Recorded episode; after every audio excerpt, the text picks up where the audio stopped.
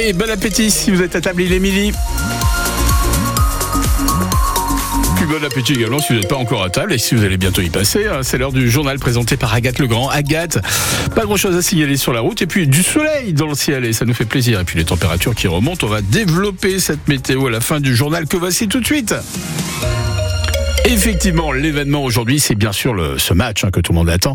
Le match du Puy Foot, Agathe.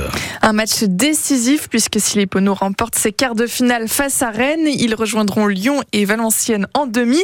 Et pour cela, le petit pousset de la compétition peut compter sur leurs supporters altiligériens. Plus de 30 000 supporters attendus dans le chaudron ce soir, dont ces trois-là. Oui, oui, on a hâte, on a vibré pour les matchs précédents et euh, on se dit que ça va être encore plus grandiose, donc euh, c'est génial. Ouais, on est fiers de notre équipe. C'est inédit quand même. Le Puy Foot un petit poussé, euh, c'est quelque chose. hein. Hyper motivé, hyper content d'aller à Saint-Etienne, encourager le Puy Foot. Et on sera joyeux, peu importe le résultat On final. va espérer battre Rennes au chaudron et espérer pourquoi pas recevoir encore un club de Ligue 1. Et il est permis d'espérer justement parce que même si euh, les trois, divi- trois divisions séparent du- le- les séparent du stade rennais, les Poneaux sont jusqu'ici invaincus depuis le mois d'octobre, tout championnat confondu. On devrait donc assister à un beau match d'Aville Valverde. Et le Puy-en-Velay ne pouvait pas mieux aborder ce match. Les Altiligériens sont sur 16 rencontres sans défaite, toutes compétitions confondues, 12 victoires, 4 matchs nuls. Ils n'ont plus perdu depuis la fin du mois d'octobre. Une série impressionnante à la hauteur d'un club de National 2.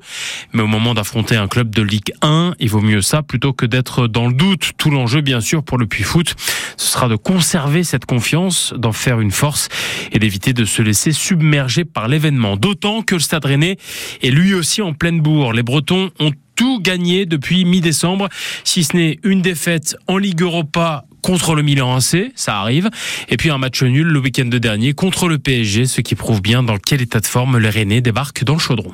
Pour l'entraîneur altiligérien Stéphane Dieff, peu importe le résultat, le plus important pour lui, c'est que ses joueurs se fassent plaisir. Et c'est peut-être même là la clé de la victoire. Il faut que ce soit du plaisir. C'est le foot, c'est le sport en général hein, qui doit amener ça, mais le plaisir, on le trouve dans plein de choses. hein.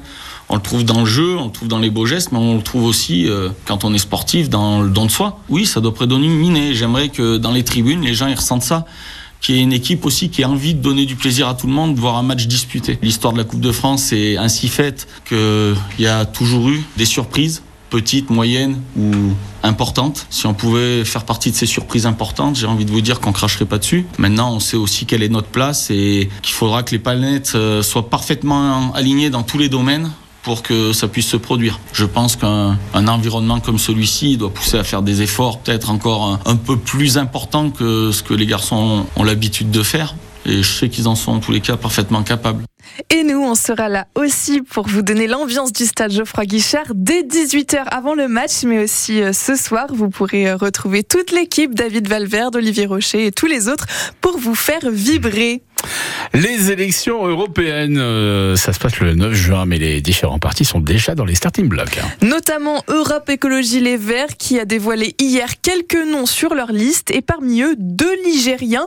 Valentin Porte, le coordinateur de l'association stéphanoise Maison Solidaire, mais aussi Loris Dumas, jeune militant de 19 ans. Ils ne sont pas éligibles, mais ils défendront les valeurs des écologistes lors de cette campagne européenne. Seulement 50 voix se sont élevées contre l'inscription de l'IVG dans la Constitution. Les sénateurs ont voté favorablement hier pour une large majorité, mais ce n'est pas encore tout à fait fini. Maintenant, le texte doit être examiné par le Congrès lundi prochain, c'est-à-dire que cette fois, ce sont les députés et les sénateurs qui votent en même temps. Et après l'IVG, les sénateurs justement se penchent maintenant sur la question des violences sexistes et sexuelles dans le monde du cinéma. L'actrice Judith Godrèche, euh, Godrèche pardon, a été entendue ce matin par la délégation des droits de la femme au Sénat. Elle a porté plainte contre les réalisateurs Benoît Jacot et Jacques Doilion. Et aujourd'hui, elle vient faire des propositions pour que cela ne se reproduise plus. imposer un référent neutre quand un mineur est sur un tournage, un référent qui n'est pas payé par la production, qui a une formation psychologique, qu'un enfant ne soit jamais laissé seul sur un tournage, qui ait un coach intimité pour les scènes qui impliquent de l'intimité, de la sexualité. Car oui, ça fait peur, ça fait peur quand on est une jeune actrice ou un jeune acteur de se retrouver dans des scènes face à un adulte, par exemple, qui vous crie dessus C'est des scènes qui existent et pour lesquelles euh, un enfant qui se retrouve justement face à l'autorité d'un adulte a besoin de soutien et a besoin de savoir qu'il a quelqu'un qui est là pour lui. Je vous demande donc de m'aider à faire en sorte que les violences sexistes euh, s'arrêtent. Judith Godrèche souhaite aussi que les services de la protection de l'enfance se rendent sur les tournages lorsqu'il y a des enfants de moins de 16 ans.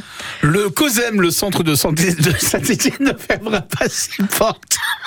Excusez-moi. Oui, ça ne fermera pas ce soir. C'était pourtant ce qui était prévu. Celui de Lyon et celui d'Amiens ont bien fermé. C'était la décision du tribunal de commerce de Paris après une mauvaise gestion financière. Et pourtant, à Saint-Etienne, il est encore possible de prendre rendez-vous sur Doctolib. Les médecins n'ont pas reçu de lettre de licenciement, de licenciement pour la bonne raison que le COSEM de Saint-Etienne pourrait être racheté. En tout cas, deux groupes intéressés se sont positionnés dessus. Et aujourd'hui, c'est la journée internationale des maladies rares. Une personne sur 20 serait touchée en France, soit 3 millions de Français concernés. Et pourtant, on est très en retard sur le diagnostic néonatal, souligne Jean-Philippe Plançon, le vice-président d'Alliance Maladies Rares. Pour lui, il y a un dysfonctionnement dans le système français. La ministre de la Santé et du Travail, Catherine Vautrin, devrait annoncer aujourd'hui des fonds supplémentaires pour aider dans le diagnostic. Et c'est du jamais vu depuis deux ans. Selon les derniers chiffres de l'INSEE, l'inflation est repassée sous la barre des 3%, mais cela n'annonce pas une baisse des prix immédiate pour autant. Et ça y est, c'est fait. Le village olympique de Saint-Denis est inauguré trois, euh, cinq mois avant le début des Jeux. Le chef de l'État a coupé à l'instant le ruban, un geste symbolique qui rend un peu plus concrète la tenue des Jeux olympiques fin juillet. Ce village de 52 hectares pourra accueillir plus de 14 000 athlètes et leur staff.